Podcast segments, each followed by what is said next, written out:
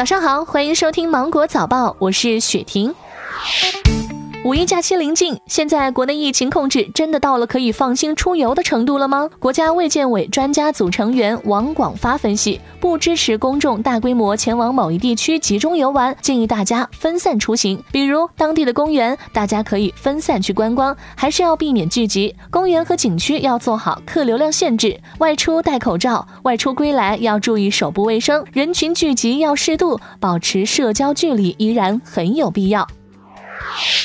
近日，十七岁的女高中生毛毛在家边上网课边喝可乐，一天能喝一到两升。然而，喝着喝着出现了恶心呕吐的症状，到医院救治时还出现了意识模糊。经医生检查后，原来毛毛是中毒了。不是可乐中毒，而是糖尿病酮症酸中毒。无独有偶，常州的男孩星星今年呢十岁了，平时啊很爱吃肉，每天一瓶碳酸饮料，体重已经达到了一百三十斤。到了医院检查后，发现尿酸数值已经大大超过了正常值，血脂也偏高。专家表示，高尿酸血症有年轻化的趋势，家长要学会控制好孩子的饮食，少吃高嘌呤的食物，少喝饮料。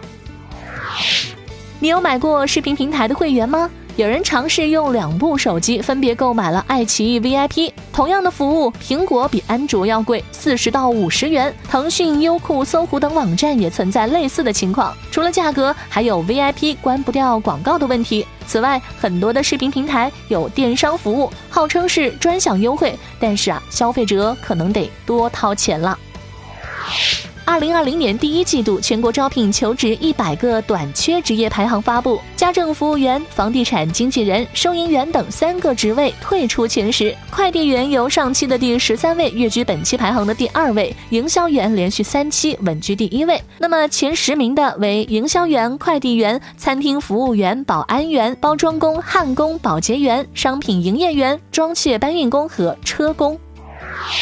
疫情当前，不少的实体书店开始思考更多样的经营策略。三月起，北京一百零五家实体书店陆续的入驻外卖平台，读者可以享受最快三十分钟的送达服务。开业一个多月以来，线上的成绩还不错。儿童绘本、社科类图书、文创类商品是较受欢迎的品类。海南各小学开学复课，为了有效的防控疫情，海南枫叶国际学校小学部自开学当天起实行了无声食堂的制度。为了让学生们在吃饭的时候不说话，减少飞沫传播，学校还要求学生们如果需要添菜、添饭、加汤，可以通过打手势的方式向老师汇报，比如举拳头代表加米饭，一个手指代表加汤，五个手指代表加菜。近日，浙江衢江衢江区第一中学初三年级的教室里，老师们正在教学生行作揖礼的手势。这是学校复课后新开设的一门教学内容。据介绍，学校推作揖礼是为了防控疫情，倡导大家保持距离。目前，衢江已经有一百一十七所学校推广行作揖礼。